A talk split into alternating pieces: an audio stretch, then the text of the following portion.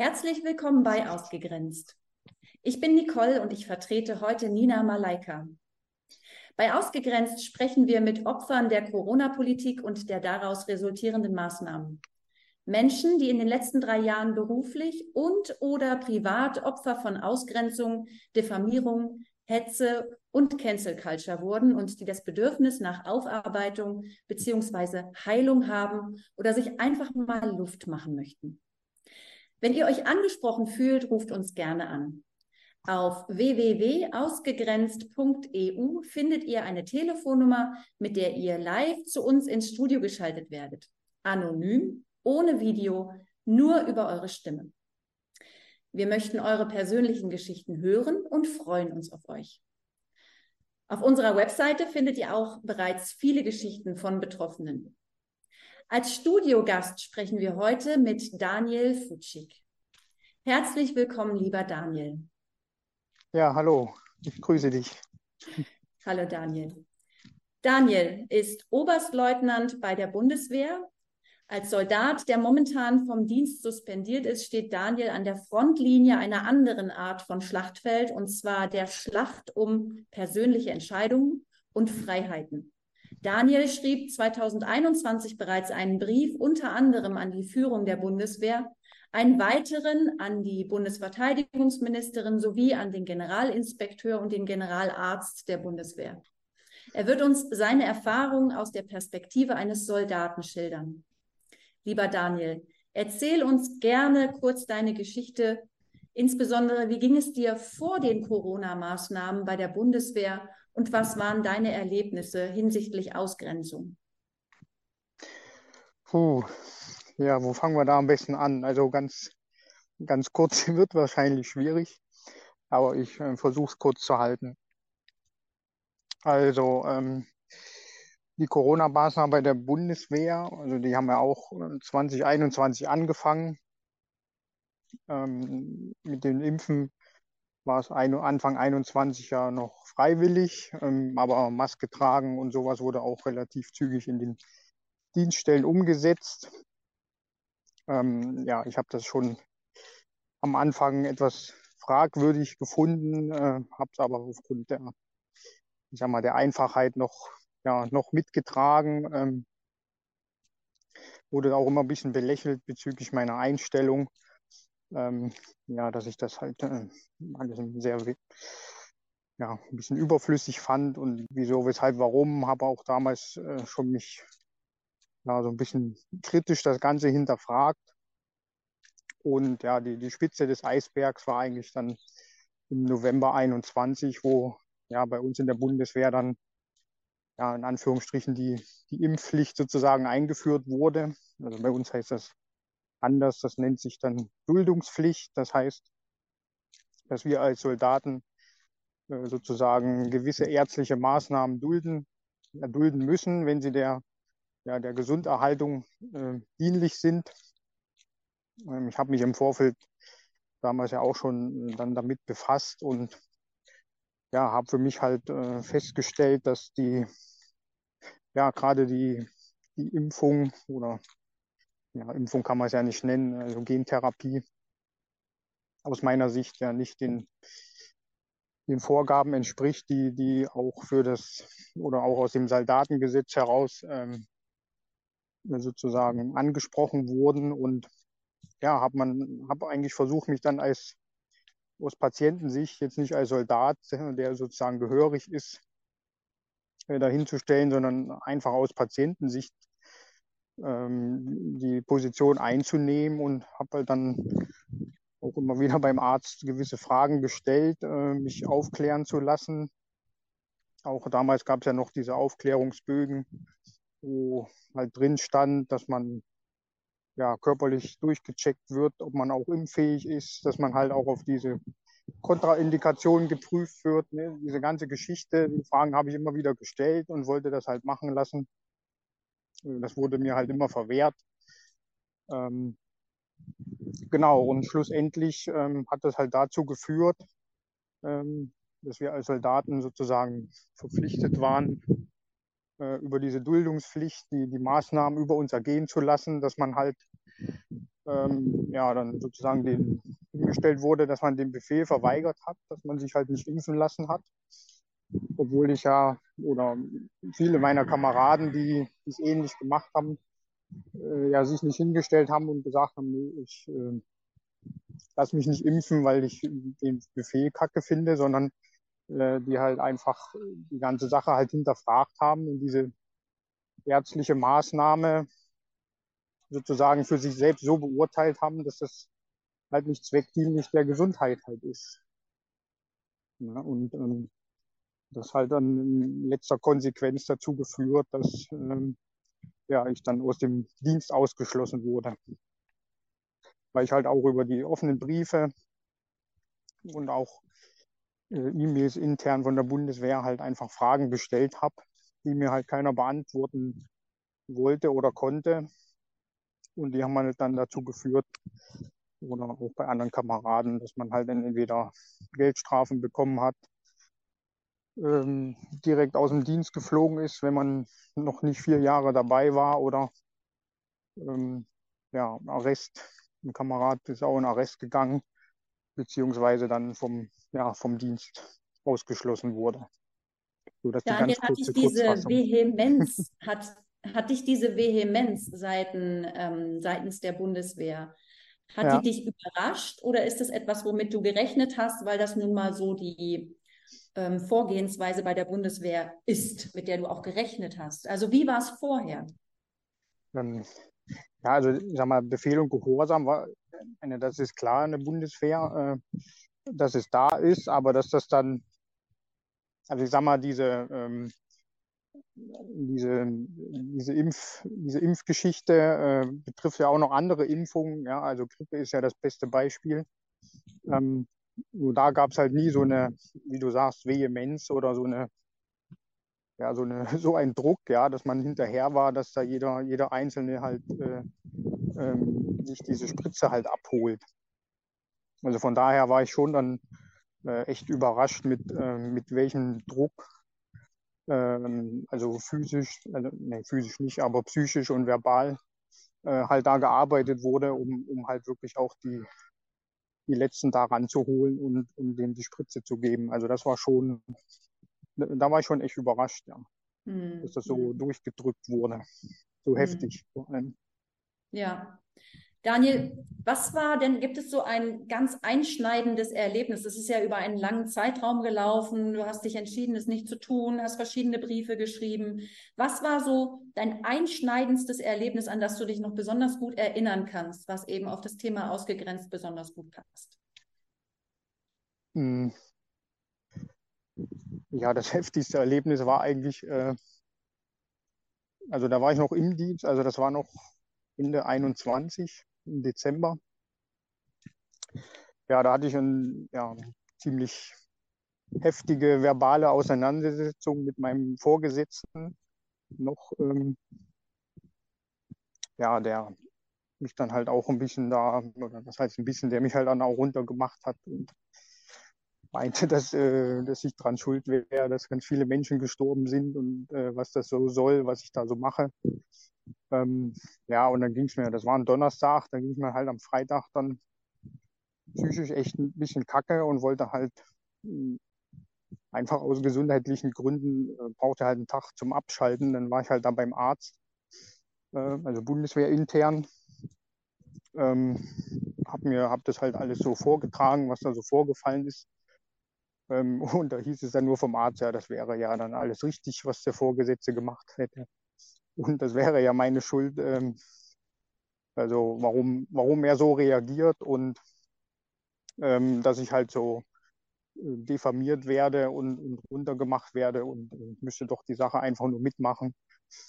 Ähm, und da, ähm, ja, da habe ich dann auch ein bisschen das, so das Vertrauen in, in das System und halt auch in die Ärzte halt verloren, ähm, weil ich da gesagt habe, ja, hallo Leute, ähm, geht doch hier um unsere Gesundheit und nicht nicht darum, äh, dass ich hier irgendjemanden schlecht machen will und, und halt einfach diese reguläre Geschichte, so Befehl und Gehorsam halt, äh, halt auf die Schippe nehmen will, wenn mir das Spaß macht. Also das war schon so ziemlich heftig und habe halt dann da auch eine halbe Stunde Vortrag dann bekommen, wieso, weshalb, warum das halt alles äh, so gesund ist und ich mir das halt dann geben müsste und mhm. warum ich mich halt nicht schlau mache äh, über alle möglichen äh, Webseiten, also was Medizinstudenten da sich anschauen, wo, wo man irgendwelche Studien findet, äh, wo ich auch gesagt habe, ja, Entschuldigung, also ich bin halt kein Arzt und ich studiere nicht Medizin.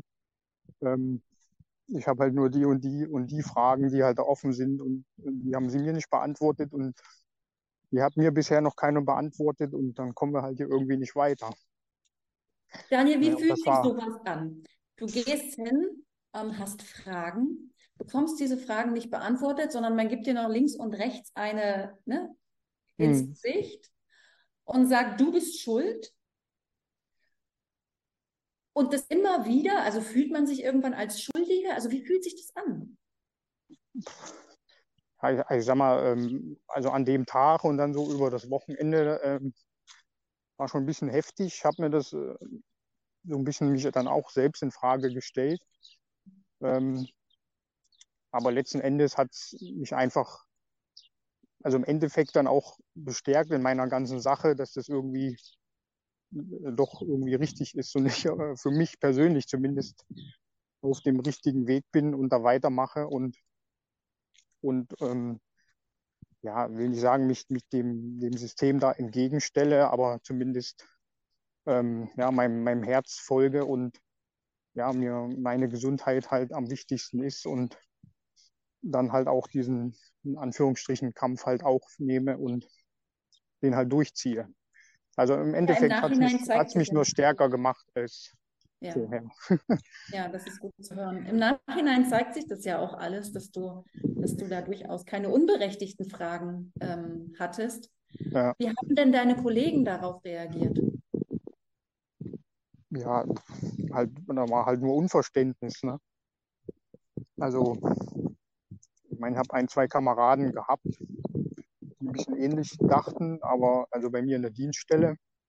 Aber alle, für alle anderen war das Verhalten halt ähm, völlig, völlig unverständlich und hat halt keiner verstanden, warum ich das mache. Mhm. Also man konnte auch mit keinem mehr groß darüber reden. Ja. Und dieses einschneidende Erlebnis, was du geschildert hast mit deinem Vorgesetzten, ähm, waren das die einzigen äh, Erlebnisse, die du hattest mit deinem Vorgesetzten oder gab es auch noch im, im Kollegenkreis irgendwelche Erfahrungen, wo du sagtest, das geht ja gar nicht?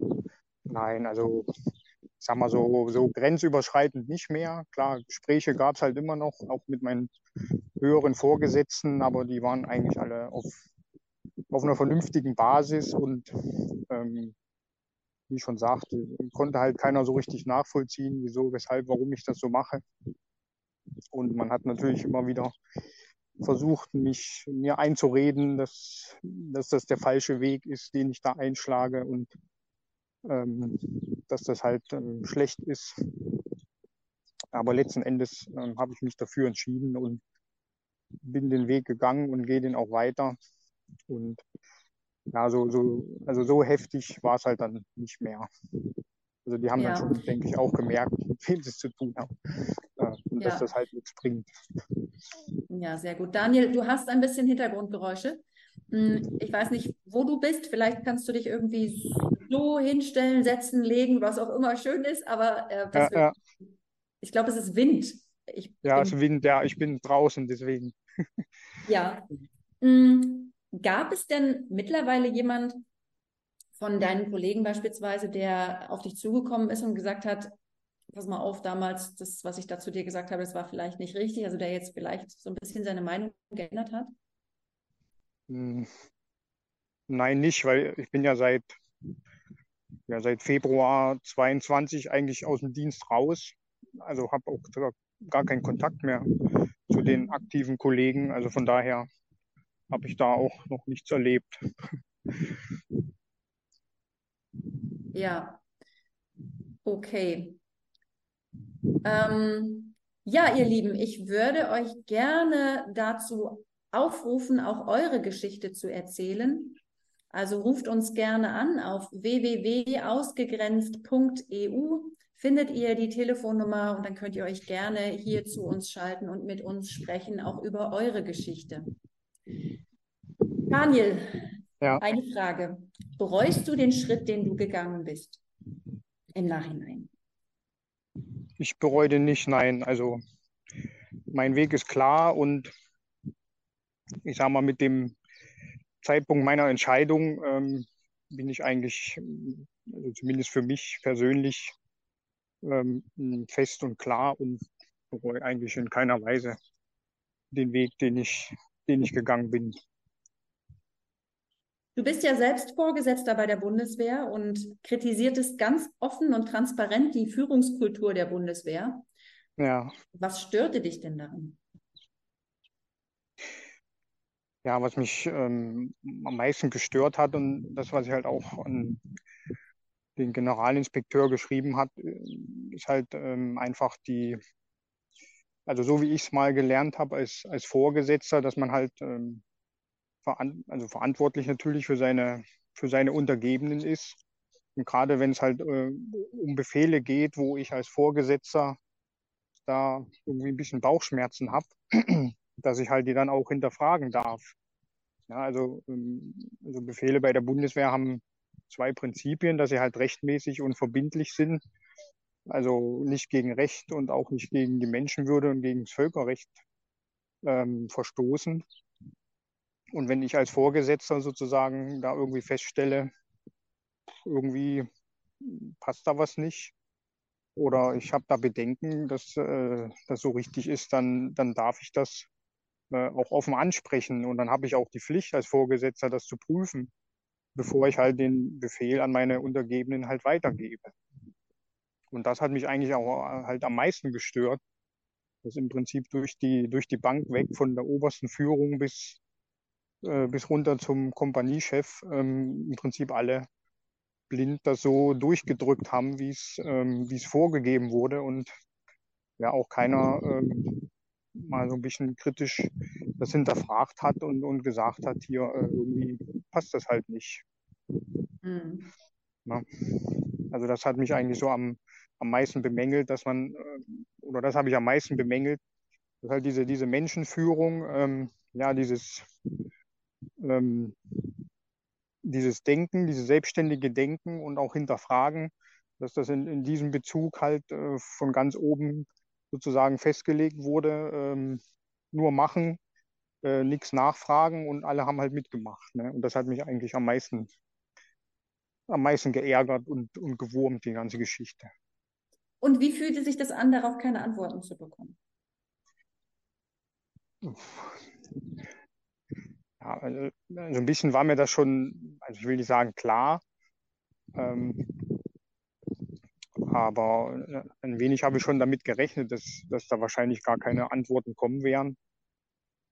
Aber dass halt ähm, auch gar keine Rückmeldung kam. Ne? Zumindest hätte man ja sagen können, ja, wir können Ihnen, wir können Ihnen dazu nichts sagen oder äh, wir wollen dazu nichts sagen, aber ähm, da kam ja, da kam ja gar nichts. Ne?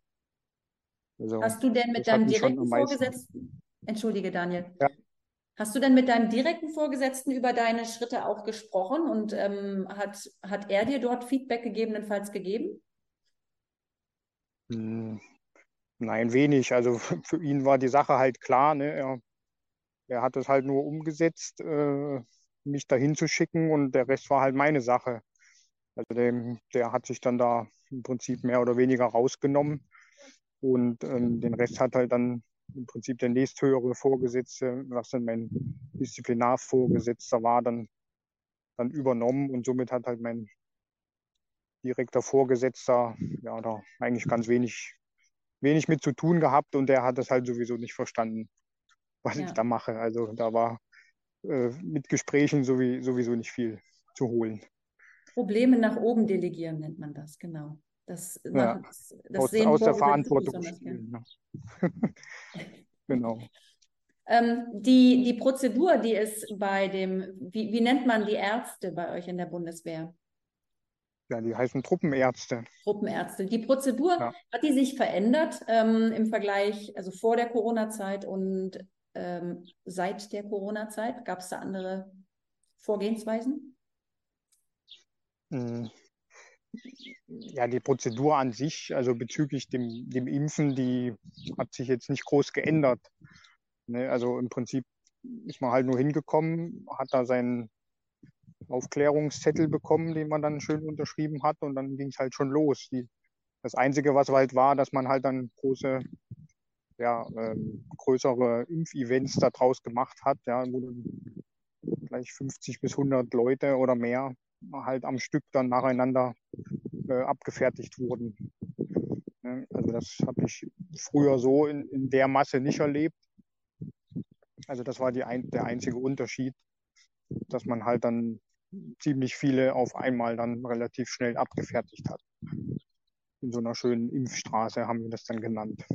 Genau, also das habe ich vorher, vorher nicht, so, nicht so gekannt. Impfstraßen gab es also auch bei euch. Hättest du denn auch die Möglichkeit gehabt, zu einem anderen Arzt, also in der, zu einem Zivilarzt zu gehen? Hm. Nein, damals nicht. Also damals war eigentlich nur die, die Sache äh, halt Truppenärzte, es sei denn, die haben festgelegt, dass die das nicht leisten können und, und dich dann halt woanders hingeschickt haben. Also wir waren da schon drauf angewiesen, da hinzugehen. Hm. Ja. Genau. Hm, gab es denn auch die, die, die Kollegen, die auch kritisch waren, weißt du, ob die noch da sind oder sind die mittlerweile, weißt du, ob die mittlerweile alle suspendiert sind oder wie ist das bei der Bundeswehr? Wann hat man eine ähm, Chance, noch da zu bleiben? Wenn man am Anfang kritisch war und jetzt, und jetzt vielleicht irgendwann den Mund hält, dann darf man bleiben. Und, und wenn man sich impfen hat impfen lassen, also ist es wahrscheinlich die Impfung, die ausschlaggebend ist. Ja, ja, also ausschlaggebend war die Impfung. Ne? Also es gab auch einige Kameraden, die dann dem Druck nicht standgehalten haben und äh, sich halt das dann haben reinjagen lassen. Ne? Dann war alles schön.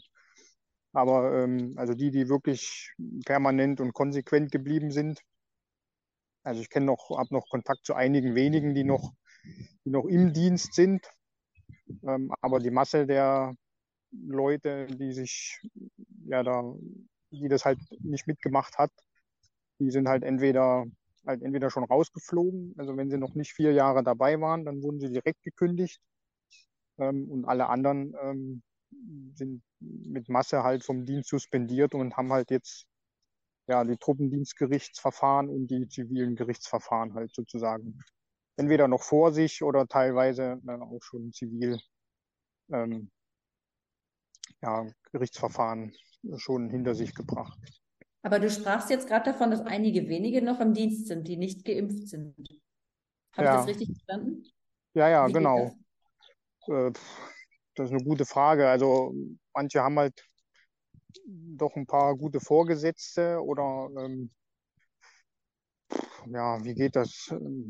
Manche haben auch gewisse Erkrankungen, ja, wo man, wo die sich bis jetzt halt irgendwie da noch durchgekämpft haben und gesagt haben, nee, ihr darf halt nicht geimpft werden ne, wegen der und der Vorerkrankung. Ähm, also das sind halt nur ganz, ganz wenige. Mhm. Und der eine oder andere hat halt doch noch irgendwie noch einen halbwegs vernünftigen Vorgesetzten, ähm, wo man sich halt dann irgendwie einvernehmlich dann noch ein bisschen ähm, da irgendwie durchgequetscht hat.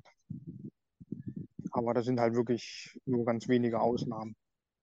Hm. Irgendwo habe ich aufgeschnappt, äh, aufgeschnappt dass, ähm, dass du dich bei einer Apotheke hättest impfen lassen sollen. Ich ist das irgendwie Fake News oder? Äh, das habe ich auch nur gehört. Ähm, ich glaube, der, der, wo habe ich das denn gehört?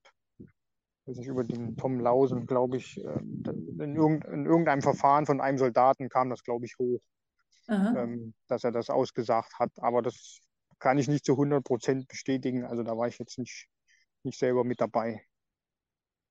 Okay, also ihr wurdet nicht oder du speziell wurdest nicht aufgefordert, in eine Apotheke zu gehen und dich impfen zu lassen. Nein, nein. Also ich bei mir war es immer nur äh, sozusagen zum Truppenarzt zu gehen. Äh, genau, mehr hatte ich da nicht. Hm. Ja, dieser Podcast ist nicht nur ähm, für Daniel, sondern der ist auch für dich und deine persönliche Geschichte, die du während der Pandemie erlebt hast. Teile sie gerne, damit verstanden wird, wie es dir in der Zeit ergangen ist und damit wir uns gegenseitig unterstützen können und Brücken bauen. Also ruft gerne an unter www.ausgegrenzt.eu. Lieber Daniel, Ähm, hast du eigentlich selbst, bevor du dich so, sozusagen widersetzt hast, als Vorgesetzter irgendwann mal ausgegrenzt? Hm. Ich verstehe die Frage nicht so richtig, ob ich mich selbst ausgegrenzt habe. Nein, nein, äh, deine, deine, wie heißt es dann, die Soldaten, für die du ver verantwortlich mein, warst. Gab es dort Situationen, ja. wo du auch im Nachhinein sagst, hm, da habe ich vielleicht auch ausgegrenzt? Mhm. Nein, würde ich nicht sagen. Also ich sag mal, gerade auch Befehl und Gehorsam hat halt viel, viel mit, auch mit Führung und halt mit Menschenführung zu tun.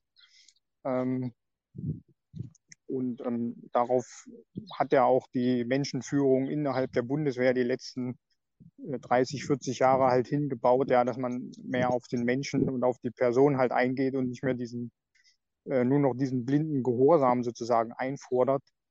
Ähm, und für mich war eigentlich immer Prämisse, ja, dass ich meine, meine Untergebenen äh, vernünftig ausbilde, mit denen halt durch, durch dick und dünn gehe und sozusagen alles, was, was ich von denen abverlange, auch halt selber tue.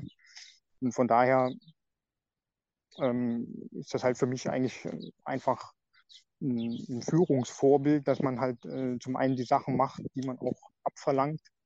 Und ähm, wenn man im Prinzip so mit seinen, ja, mit seinen Untergebenen äh, umgeht und so groß wird mit denen und, und, und die da reinwachsen, dann äh, stellt sich eigentlich auch nicht mehr eine Frage, ob man dann noch irgendjemanden ausgrenzt, weil dann dann muss man keinen blinden Gehorsam sozusagen mehr einfordern, sondern jeder, jeder weiß eigentlich, warum und wieso und weshalb er das tut. Und dann denke ich dann, also zumindest aus meiner persönlichen Erfahrung und Sicht ist das so, dann, dann kommt man eigentlich gar nicht mehr dahin, dass man irgendjemanden noch ausgrenzt. Also wenn, dann grenzen sie sich halt dann selber aus, weil sie irgendwelche äh, Kacke bauen. Ja, es ist schön, wenn du das so siehst und ich muss ganz ehrlich sagen, es ist wirklich ein vorbildliches Führungsverhalten, was ich da von dir höre. Und die Bundeswehr als Organisation, aber nicht nur die Bundeswehr, sondern gesamtgesellschaftlich wurde dort ja ähm, komplett versagt, kann man mal so sagen. Es wurde wirklich komplett versagt. Ja, genau. Also ich sag mal, Führung hat ja, ist ja nicht nur in der Bundeswehr, sondern ich meine, das kann man ja auch genauso ins, ins Zivile rein transportieren, egal ob wir dann bei der Polizei sind oder äh, ob wir in irgendeiner äh, Firma sind, in einer größeren Firma. Im Prinzip geht es ja immer um, um, um, Führung und Menschenführung und ähm, ich sage mal, das ist ja nicht nur so ein, so ein Ding bei uns in der Bundeswehr alleine. Hm. Fühlst du dich durch deine Erfahrungen, die du gemacht hast in den letzten Jahren, eigentlich einsam? Du hast ja schließlich immer im Team gearbeitet. Ähm, nein, fühle ich mich nicht. Also ich sage mal, dadurch, dass ich ja auch als erster mich sozusagen geoutet habe, ähm, hatte ich ja dann auch relativ schnell äh, viele, viele Kameraden eigentlich aus, aus ganz Deutschland dann am Telefon, ähm, denen es halt ähnlich ging und mit denen wir dann oder mit denen ich dann einfach Erfahrungen ausgetauscht habe, äh, mit denen teilweise auch Raum und Platz zum einfach mal zum frei und offen Reden gegeben habe, weil sie den halt innerhalb der Dienststelle und in ihrem Kameradenkreis halt gar nicht hatten. Und ähm, von daher hatte ich eigentlich immer super gute Kontakte, also bessere als vorher. Ähm, und kann da eigentlich sagen, dass ich mich in der Zeit eigentlich gar nicht allein gefühlt habe. Außer ganz am Anfang. Das ist sehr schön zu hören, Daniel. Aber ich glaube, das geht ganz, ganz vielen ähm, von uns so. Es sind zwar einige Menschen aus unserem Leben gegangen, aber es kamen ganz, ganz viele dazu. Ja, auf alle Fälle. Wenn, also wenn ich mich jetzt in dich hineinversetze, dann stelle ich mir tatsächlich die Frage, wie gehst, wie würdest du damit umgehen, wenn du jetzt zurück in die Bundeswehr kommst, also es stehen ja, glaube ich, noch Klagen aus. Es wird ja momentan gegen dich geklagt. Man möchte dich herausklagen. Ja. Ähm, und jetzt stellen wir uns vor, du gewinnst das. Und man sagt, okay, Daniel, komm zurück. Was ist das für, was, also wie, wie würde sich das denn für dich anfühlen? Es ist ja, die ganzen Strukturen sind ja immer noch die gleichen und die Menschen, die diese Entscheidungen gefällt haben, die Fehlentscheidungen getroffen haben, äh, sind ja bis jetzt noch nicht auf dich zugekommen. Was, was würdest du da erwarten? Das ist äh, eine gute Frage und da habe ich auch schon oft drüber nachgedacht. Ähm, und wenn ich ganz ehrlich bin, möchte ich eigentlich gar nicht mehr zurück. Also ähm, das ähm, habe ich eigentlich für mich schon so, so entschieden. Ähm, Wäre wahrscheinlich erstmal ein bisschen ein komisches Gefühl. Ähm, und ehrlich gesagt, würde ich es aber auch einfach mal probieren, wieder zu, also wahrscheinlich muss ich sowieso noch mal wieder rein, einfach um meine Klamotten abzugeben und da alles auszuräumen. Aber auch einfach als Experiment würde mich das halt schon, schon ein bisschen interessieren, wie, wie die Leute reagieren, ja, wie, wie man dann so nach, ähm, ich weiß nicht, wie lange sich das noch hinzieht, nach x Monaten, äh, wo man halt dann raus war, äh, dann wieder zurückkommt und halt auch die Leute sieht und, und dann würde mich halt auch interessieren, wie es dem einen oder anderen halt auch geht, äh, weil ich halt auch schon gemerkt habe, noch, äh, also kurz bevor ich aus dem Dienst rausgegangen bin, die, die sich haben halt impfen lassen, da war halt auch der eine oder andere dabei, dem es halt damals schon schon nicht mehr so gut ging, beziehungsweise des Öfteren dann wieder krank war. Und ähm, von daher würde mich das dann auch schon interessieren, wie, wie es den Leuten denn dann aktuell geht. Mhm. Also ich habe genau das Gleiche erlebt. Es ist so, ähm, dass die Menschen da sehr verhalten sind. Selbst wenn sie wahrscheinlich irgendwann eine gewisse Einsicht haben, dass sie, ich meine, jeder muss für sich entscheiden, ob er sich impfen lässt oder nicht, aber eben dieses, ja, ja. dieses Fordern und andere dazu auffordern und auch, dann auch noch den, mit dem Finger auf sie zeigen und sagen, du bist schuld und wenn sich dann im Nachhinein herausstellt, und es ist ja nun mal so, es hat sich herausgestellt, es stimmte alles nicht, was sie uns vorgeworfen haben, was sie dir vorgeworfen haben. Ja. Äh, und sie haben einfach nicht, ich sage es einfach mal ganz salopp, sie haben einfach nicht den Arsch in der Hose zu sagen, ähm, hör mal zu, es tut mir leid, was ich damals gemacht habe. Ich glaube, das ist wirklich eine ganz, ganz große Stärke, die man haben muss, um den Weg zu gehen. Gab es sowas jemals, auch vielleicht außerhalb der Bundeswehr, aber gab es jemanden in deinem Umfeld, der zu dir kam und sagt, es tut mir leid? Äh, in welchem jetzt ähm, allgemeinen Bezug meinst du? Nee, äh, in Bezug auf Corona. Es tut mir ja. leid, dass ich dich damals verurteilt habe. Oder so. Hm, nein, habe ich bisher eigentlich noch nicht erlebt. Ähm, also weil ich eigentlich im, im, persönlichen und Bekanntenkreis eigentlich fast, fast gar keinen hatte, wo man ähm, sich irgendwie jetzt so heftig wegen dem Thema in die Haare bekommen hat und im Streit auseinandergegangen ist. Also das hatte ich bisher noch nicht. Nein. Also ich hatte tatsächlich einen Anruf ähm, von einer sehr guten Bekannten. Also es war eine sehr gute Bekannte, dann sind wir auseinandergegangen. Die hat mich wirklich angerufen und hat gesagt, Nicole, hätte ich diese Informationen damals gehabt und ich habe ihr leider sagen müssen, ich habe sie dir gegeben, aber du wolltest sie nicht sehen. Aber sie hat ja. ganz klar gesagt, ähm, sie sie hat, sie, sie, hat zwar, sie hat nicht in den Mund genommen, es tut ihr leid, aber man konnte spüren, dass sie mir das rüberbringen wollte. Und das war, hm. das war für mich wirklich eine ganz große Erleichterung. Und das war dann auch für mich der Moment zu sagen, weißt du was, okay, ist gut, so ist gut. Ja. Ja. Also die, ich denke, die, die Einsicht der, der Menschen ist halt auch irgendwie so ein bisschen das Höchste mit, was man irgendwie durch sein Verhalten ähm, damit beitragen kann, ja, dass der eine oder andere dann, dann doch zur Einsicht kommt ähm, oder zu der Erfahrung, dass das eine oder andere, woran er halt geglaubt hat oder was er damit gemacht hat, dann doch nicht so richtig war. Ja. ja, darum geht es ja auch so ein bisschen, weil die Frage stellen wir uns dann natürlich, wie, wir haben momentan eine extrem gespaltene Gesellschaft und wie kriegen wir diesen Keil da wieder raus? Und es scheint schier unmöglich zu sein. Umso großartiger finde ich es, dass es ähm, solche Formate gibt. Im Übrigen gibt es auch ähm, das Format im Stich gelassen, ähm, was ja. morgen läuft. Das läuft immer donnerstags um 20 Uhr. Also wir haben immer mittwochs das Format ausgegrenzt EU und dann gibt es donnerstags das Format auch 20 Uhr im Stich gelassen EU. Und dort sprechen wir mit Menschen, die ähm, geimpft wurden also die sich haben impfen lassen und jetzt nach ja. der Impfung quasi im Stich gelassen wurden. Und ähm, ja, es geht schlussendlich darum, dass wir irgendwie Brücken bauen. Und da stelle ich mir immer die Frage, wie verdammt nochmal kriegen wir das hin? Wie kriegen wir diese Brücken? Weil ich persönlich kann immer nur sagen, ich habe so oft meine Hand gereicht und ich weiß nicht, ob dir das auch so, so ging oder immer noch so geht. Ähm, aber sie wurde immer ausgeschlagen und ich kann mich natürlich auch gegebenenfalls ein bisschen in die andere Seite versetzen, die da so festgefahren waren, die andere beschimpft haben und die jetzt vielleicht es innerlich sehen, dass sie einen Fehler gemacht haben, aber einfach nicht aus ihrer Haut können und da mm, sagen können, sorry, tut mir leid, lass uns, lass uns von vorne beginnen oder so. Wie siehst du das? Ja. Mm, also ich, ich finde, können ist, äh, ist ein bisschen das falsche Wort. Also die können schon, die müssen halt nur wollen. Mhm. Also ich habe ja viel ähm, auch mit ja, mit Selbstreflexion und, und mit, mit, mit Selbsterfahrung zu tun und auch äh, mit sich selbst halt kritisch auseinanderzusetzen, rein aus psychologischer Sicht. Und ich sag mal, da geht es ja nicht nur um das Thema Corona, sondern ich meine, das kann man auf jede, in, in jede Lebensphase, in jede Beziehung äh, halt reintransportieren, dass es ja im, Prinzip eine Entscheidung von jedem Menschen selbst ist.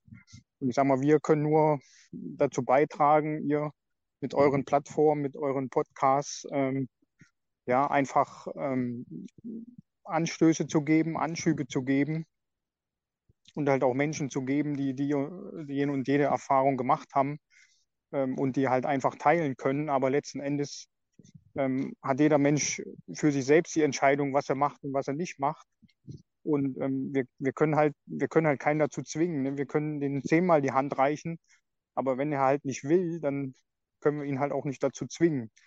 Also er kann das schon, ne? deswegen finde ich, können nicht so die richtige Formulierung, sondern er will dann halt einfach nicht. Und dann mm, müssen wir halt dann auch einfach sagen, ja, wir müssen halt diesen Menschen loslassen ja. äh, und sagen, okay, wenn du, wenn du nicht willst, dann, dann halt nicht. Ne? Und dann, wie du schon sagst, dann trennen sich halt die Wege. Und das haben ja auch viele erlebt, ähm, dass sich halt dann ja viele Freundschaften, Bekanntschaften dann einfach aufgrund dessen halt getrennt haben. Ja. Sehr weise Worte, Daniel. Wir dürfen auch loslassen, ja. Das fällt mir vielleicht ja. noch ein bisschen schwer. Ich möchte gerne die Gelegenheit nutzen, mal eine Geschichte vorzulesen, die ähm, geteilt wurde mit uns. Schriftlich könnt ihr die auch nachlesen auf der Internetseite www.ausgegrenzt.eu. Das war im Mai. Der Günther hat uns eine Geschichte ähm, zukommen lassen. Ich lese sie mal ganz kurz vor. Mein 82-jähriger Vater erhielt im Krankenhaus in Osnabrück seine Krebsdiagnose. Besucher des Krankenhauses mussten geimpft und getestet sein. Meine Mutter und ich durften ihn nicht besuchen, da wir ungeimpft waren. So blieb er isoliert in seinem Zimmer ohne menschliche Nähe zu seiner Familie. Als ich mit meiner Mutter im Innenhof des Krankenhauses in der Kälte stand, telefonierten wir mit ihm und er ging zum Fenster und winkte uns zu. Am Telefon sagte er, es sei ein Fehler gewesen, dass wir uns nicht impfen ließen. Heute weiß er, dass wir nicht richtig gehandelt. Heute weiß er, dass wir richtig gehandelt haben. Die Mediziner, die diese menschenverachtende 2G-Plus-Regelung zuließen, lagen falsch. Also als ich gerade diese Zeilen lese, ich habe es vorher nicht gelesen, ich habe es einfach wirklich mal vorgelesen. Also es kamen mir hm. jetzt echt die Tränen, weil es sind echt Dinge, die da passiert sind. Äh, unfassbar. Ja, die kann man nicht beschreiben. Ne? Also nicht nur mit unseren älteren Menschen, sondern halt auch, ähm, ja, die im Zuge dessen mit unseren Kindern passiert sind. Also ich sag mal, ich habe vier Kinder selber. Ähm, und also das ist meine Meinung und das habe ich auch in einem offenen Brief ans, ans Schulministerium und ans Gesundheitsministerium geschrieben, ja, ähm, was wir da ja eigentlich äh, unbewusst psychologisch den, den Kindern in den, in den zwei Jahren da in, in die Köpfe gepflanzt haben, gerade mit diesem ähm, ausgrenzen und ähm, du bist schuld, ne, wenn die Oma, wenn die krank wird oder wenn die am Ende noch stirbt, solche Sprüche, die wir da alle gehört haben. Ähm, das hat sich unbewusst so, so tief festgesetzt, dass wir auch in den nächsten Jahren noch, also auch gesellschaftlich, denke ich, ähm, da noch richtig zu tun haben werden. Ähm, ja, dieses Vertrauen, den, den Kindern wieder das Vertrauen halt aufzubauen. Also gerade bei den Kindern, die wo halt auch die Eltern nicht so stark waren, die die Kinder halt davor beschützen konnten. Ja. Und das ist halt nun mal die Masse. Ne? Also, da, also gesellschaftlich sehe ich da, äh, werden wir in den nächsten Jahren dann noch richtig dran zu knabbern haben. Absolut, ja. Da passt jetzt auch die Geschichte von Sandra dazu, die uns ähm, ganz kurze Vierzeiler geschrieben hat. Meine Tochter wurde in der Schule ausgegrenzt. Sie hatte einen Maskenattest und musste abseits der Kinder bei der Tür sitzen. Die Lehrerin führte eine Strichliste, wer sich die Maske unter die Nase gezogen hat. Manche Kinder fingen an, diese Kinder zu ermahnen bzw. zu verpetzen. Erste Klasse. Es entstand nie bis heute nicht, jetzt dritte Klasse, eine Klassengemeinschaft. Ja. Also diese Details, ich finde es so wichtig, dass diese Details auch, auch, auch aufgeschrieben werden, ne? weil im Nachhinein ja, ja. Vergisst, man vergisst so viel. Genau, das ist hart. Ne? Also ich sage mal, gerade jetzt, wo, wo alle wieder denken, es ist halt vorbei, ähm, möchte halt auch keiner so richtig sehen, was, was, hat, was ist eigentlich in den zwei Jahren halt passiert. Ne? Und, und gerade halt, wie ich schon sagte, gerade mit den Kindern und mit, mit, den, mit der Kinderpsyche, die ja da teilweise ganz, ganz anders reagiert und das wahrnimmt und aufnimmt, mhm. als jetzt bei den Erwachsenen. Ganz genau. Und, und wie du schon sagst, ne, das, das haben die meisten schon wahrscheinlich schon wieder vergessen. Mhm. Ja, oder wollen es nicht sehen. Ja. Ihr Lieben, ruft uns gerne an. Wir haben noch ein bisschen Zeit und würden natürlich auch gerne eure Geschichte hören. Daniel, ich möchte noch mal ganz kurz zurück zu dir und ein bisschen konkreter fragen, wie hoch war der Druck, bevor du suspendiert wurdest? Also wie oft wurdest du aufgefordert, dich impfen zu lassen? Ähm, wurdest du irgendwann mal gezerrt am Ärmel? Jetzt komm doch endlich. Äh, was sind da die, so die Maßnahmen gewesen, mit Nein, denen man also, versucht hat, dich klein zu kriegen? Ja, ja im Prinzip waren es halt immer nur die Gespräche, ne? so nach dem Motto, ja, ähm, die wissen schon, was sie da machen und ähm, wenn sie das nicht machen, dann werden sie in letzter Konsequenz entlassen. Ne, also im, im, Prinzip war es immer wieder derselbe Druck, ähm, ja, mit dem mit der Existenz und den, den, den, den materiellen Sachen halt zu sagen, ja, wenn sie das halt nicht mitmachen, dann, dann fliegen sie halt raus. Ne? Mhm. Und ähm, das war halt bei den, bei den meisten halt so. Also ich denke nicht nur in der Bundeswehr, sondern auch im zivilen Bereich ja ähnlich. Ähm, und letzten Endes ähm, ja, hatten sie halt auch keine Handhabe mehr, außer zu sagen, ja, entweder machen sie das jetzt, sie kriegen es jetzt befohlen oder ähm, sie haben halt die und die Konsequenzen zu erwarten. Und ich sage mal, dadurch, dass ich für mich persönlich im Reinen damit war und im Prinzip weiß und wusste, was auf mich zukommt, hatten sie in dem Sinne auch kein großes Druckmittel mehr um mir dann noch irgendwie Angst zu machen. Ja, also eigentlich kann man das gar nicht glauben, ne? Also Kameradschaft wird ja so groß geschrieben bei der Bundeswehr und dann passieren da solche Dinge. Ja, das schon, ja. Die, die Kameradschaft hat äh, echt gelitten. Also ich habe da schon eine, auch eine krasse Veränderung halt schon, schon auch gemerkt. Also eigentlich jetzt unabhängig von Corona in den, in den letzten Jahren, dass so die Kameradschaft, die man mal in den der, also zumindest in meiner frühen Zeit der Bundeswehr, die ich da erlebt habe, die, die ging schon äh, ziemlich auseinander und, und Corona hat halt dann einfach nur noch, das war noch das i-Tüpfelchen dann drauf. Hm. Absolut. Ja. Ähm, du hast es vorhin schon gesagt, dass du ja eigentlich Werte, du hast ja selbst auch äh, was Vorgesetzter, hast selbst auch eine Ausbildung selbstverständlich genossen und ja. hast vorhin Prinzipien genannt, die, die dort zugrunde liegen. Und die wurden ja alle mit Füßen getreten. Ähm, verlierst du da, hast du da den Glauben an, an, an deine Grundsätze auch verloren? Also wie, wie fühlt sich das an? Hm, also die, den Glauben an mich und meine Grundsätze habe ich nicht verloren, aber die, den Glauben an die an die Grundsätze der Bundeswehr, die sie eigentlich mir mal vermittelt hat, ähm, da habe ich schon ein bisschen den Glauben und auch das Vertrauen halt verloren in, in die ganze Führungskultur, wenn, wenn du die Frage so meinst. Ja, ja, ja, ja. Also du hast auf jeden Fall den Glauben nicht in dich verloren und in deine Grundsätze, sondern äh, in die Bundeswehr. Weshalb du ja auch gesagt hast, dass es dir schwerfallen würde, in die Bundeswehr, in diese Organisation zurückzu, zurückzukehren. Ja, ja, ja, genau so. Kann ich absolut verstehen. Sag mal, würdest du eine Zeitreise machen können? Stellen wir uns mal vor, wir können zaubern. Du könntest jetzt eine Zeitreise zurück machen und du hättest die Gelegenheit mit allen Erkenntnissen, die du jetzt gewonnen hast in diesen zwei Jahren, ähm, und du würdest noch einmal zur Impfung aufgefordert werden. Natürlich würdest du dich nicht impfen lassen, aber würdest du etwas in deiner Vorgehens, an deiner Vorgehensweise ändern, um dort noch mehr zu erreichen? Also du hast ja bist suspendiert, wartest dann auf, ähm, auf die nächsten Schritte hinsichtlich der Klage, dich irgendwie rauszuklagen. Würdest hm. du etwas, gibt es etwas, was du ändern würdest, damit du tatsächlich mehr erreichen würdest? Hm. Also in dem Sinne könnte ich nichts ändern, um mehr zu erreichen, weil die, Also der, einfach der Umstand, dass man das halt nicht drin hat, äh, hat halt dazu geführt, ähm, dass man sozusagen die, die Befehlsverweigerung ähm, in letzter Konsequenz dann ähm, bekommen hat von den Vorgesetzten und von daher würde ich eigentlich nichts, nichts anders machen. Also ich könnte auch nicht viel anders machen, um, um irgendein anderes Ergebnis, ähm, dass ein anderes Ergebnis rauskommt, weil es kommt halt kein anderes Ergebnis raus.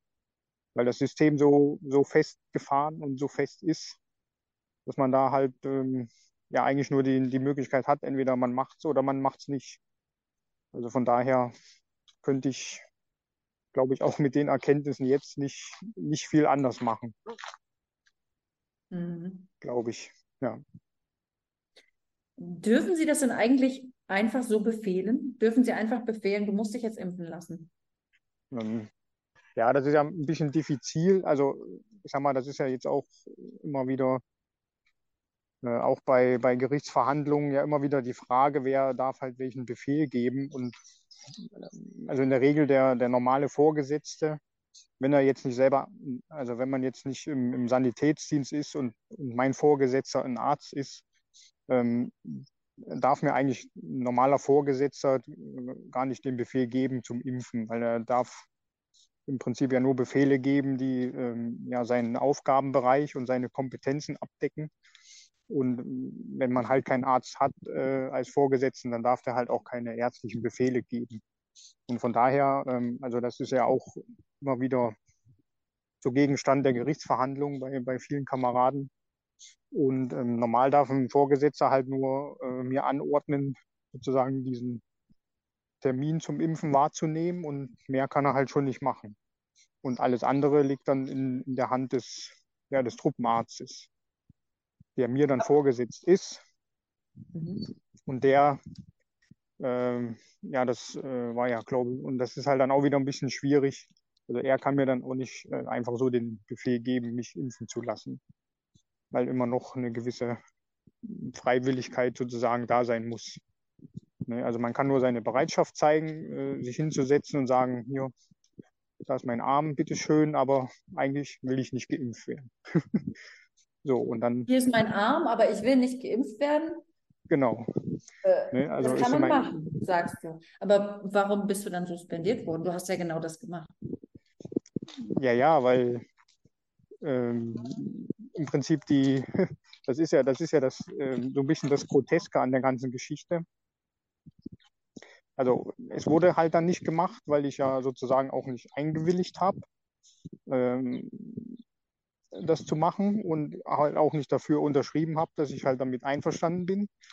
Und ähm, in letzter Konsequenz ähm, hat ja eigentlich dann der, äh, der Truppenarzt entschieden, das halt nicht zu machen, weil die Voraussetzungen nicht gegeben sind. Aber für meinen Vorgesetzten, äh, der mich dahin geschickt hat, ähm, für den ist es halt, äh, dass ich halt die Spritze halt nicht drin habe, ähm, wird mir das dann halt als Befehlsverweigerung äh, halt ausgelegt. Ne? Und deswegen dann die ganzen, die ganzen restlichen, äh, rechtlichen äh, Schritte, die dann folgen. Und das also ist halt so ein bisschen dieses, dieses Groteske an der ganzen Geschichte. Also habe ich das richtig verstanden? Dein Vorgesetzter, dein direkter Vorgesetzter, der keine medizinischen ähm, Kompetenz, der keine medizinische Kompetenz hat, hat genau. dir den Befehl gegeben, dich beim Truppen, Truppenarzt vorzustellen. Diesem Befehl bist du nachgekommen. Beim Truppenarzt ja. ähm, hast du deine Bereitschaft signalisiert.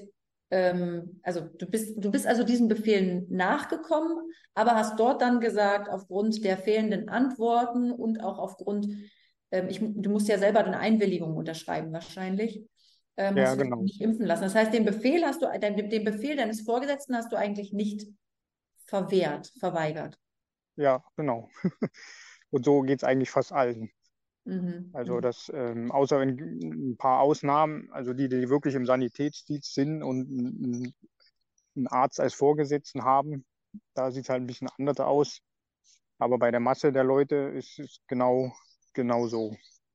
Und einfach der Umstand, dass man das halt nicht diese Spritze hat äh, sich nicht, äh, dass man die halt nicht drin hat, die führt halt dazu, dass das einem als Befehlsverweigerung ausgelegt wird. Ja. Daniel, Ähm, ich würde dich gerne fragen, gibt es, wieso glaubst du, dass insbesondere bei der Bundeswehr die Soldaten dazu genötigt wurden, also so sehr dazu genötigt wurden, sich impfen zu lassen? Hast du dazu eine Theorie? Also ich habe eine Theorie, ja, aber ähm, also gut, zum einen, weil es halt so von, von der Politik oben durchgedrückt wurde, ähm, dass wir dann sozusagen, also dass diese Spritze dann sozusagen in das Impfschema aufgenommen wurde und damit sozusagen auch eine rechtliche Handhabe da war.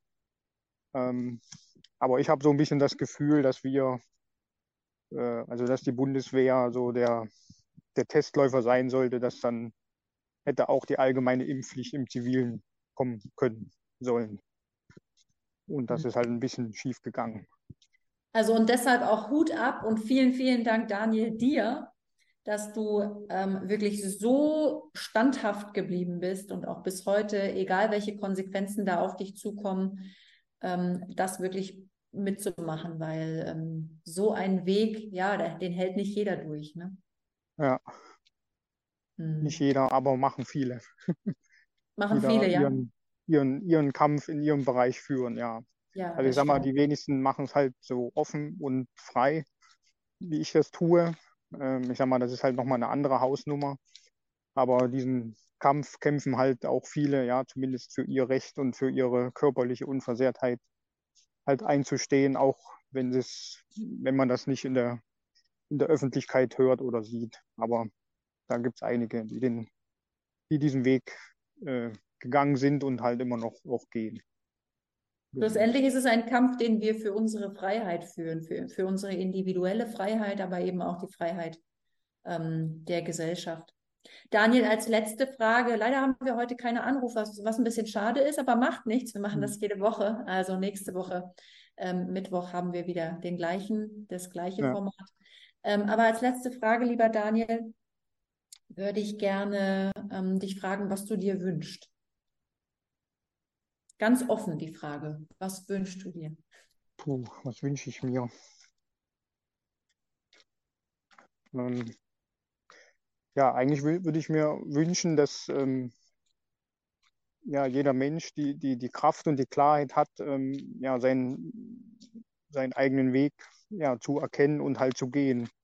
Egal was, was ihn da entgegenbläst und das halt auch ja, viele, viele Menschen jetzt in, in der neuen Zeit äh, sich zusammenfinden mit, mit neuen Ideen, neuen Wegen und Möglichkeiten.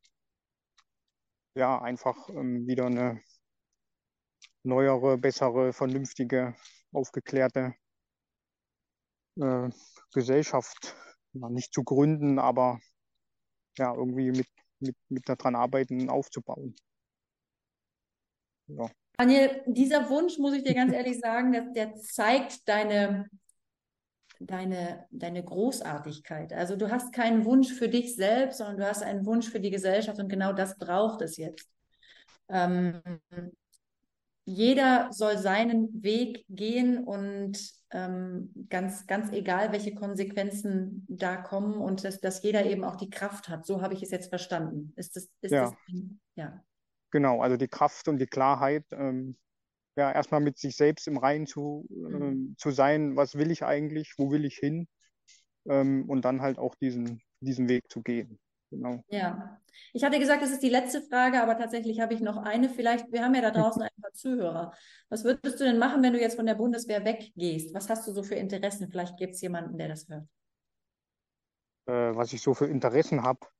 Beruflich. Also Inter Interessen habe ich viele. Also ähm, mache mich gerade oder will mich selbstständig machen in ja so der Photovoltaikbranche und ähm, so mit Energieverträgen, mache auch selber Sandalen noch so nebenbei. Also äh, habe ganz ganz viele Interessen und so meine Vision ist eigentlich ja was ich eigentlich schon gerade gesagt habe so ein, irgendwie so ein ja, so ein Zentrum halt aufzubauen, wo sich, wo sich gleichgesinnte Menschen treffen können, austauschen können, Seminare geben können und ja, einfach für eine, für eine gute, positive Energie in der Welt zu sorgen. Ja, das ist so meine, meine Vision. In welcher Gegend ist das in Deutschland? Hm. Also ich lebe noch in der Eifel, also das ist ganz im Westen, zwischen Aachen und Köln. Aber ich würde mir natürlich wünschen, wenn, wenn man zumindest in, in ganz Deutschland sich solche Zentren bilden und dann vielleicht auch außerhalb von Deutschland das noch auszubreiten. Lieber Daniel, ich danke und wir danken dir von ganzem Herzen. Du, ich habe es eben schon gesagt, du bist ein ganz großartiger Mensch. Ja, ähm, danke euch. Für, dir... Bitte? Ja, ich sage auch danke euch für euer Format und die Möglichkeit und das, was ihr macht, den Menschen ja einfach eine Möglichkeit zu geben, ja ihre ihre Stimme ähm, ja in die in die Gesellschaft zu tragen, dass sie gehört wird und äh, hoffentlich bei dem einen oder anderen im, ja, bis im Herz halt ankommt, dass vielleicht, und das ist auch so ein bisschen so meine Intention, dass der eine oder andere dann vielleicht doch, ähm, ja, dass da was passiert und ja, er dann doch die Kraft findet, einen Schritt zu gehen, den er vielleicht jetzt noch nicht gehen würde. Und dafür auch danke für euer Format, dass ihr ja diese Botschaften einfach eine Plattform gebt, diese Botschaften halt in die, in die Welt zu tragen. Genau. Danke, Daniel. Das war Daniel Futschig in unserem heutigen Format ausgegrenzt. Wir freuen uns über euer Interesse. Nächste Woche äh, haben wir schon einen Gast, den wir euch präsentieren können. Das ist der Christopher Behrens. Christopher ist Künstler und Aktivist aus Hamburg und er wird uns über seine Ausgrenzung in Kombination mit der Antifa erzählen. Ansonsten möchte ich es nicht versäumen, nochmal den, das morgige Format anzukündigen. Im Stich gelassen äh, auch um 20 Uhr. Morgen, Donnerstag, 15. Juni, 20 Uhr. Ich danke euch für eure Aufmerksamkeit und ich wünsche uns allen ganz viel Kraft für den weiteren Weg, den wir dann noch gehen, um Brücken zu bauen, denn darum geht es uns. Alles Gute von Herzen. Ich wünsche euch einen schönen Abend. Bis dann. Tschüss.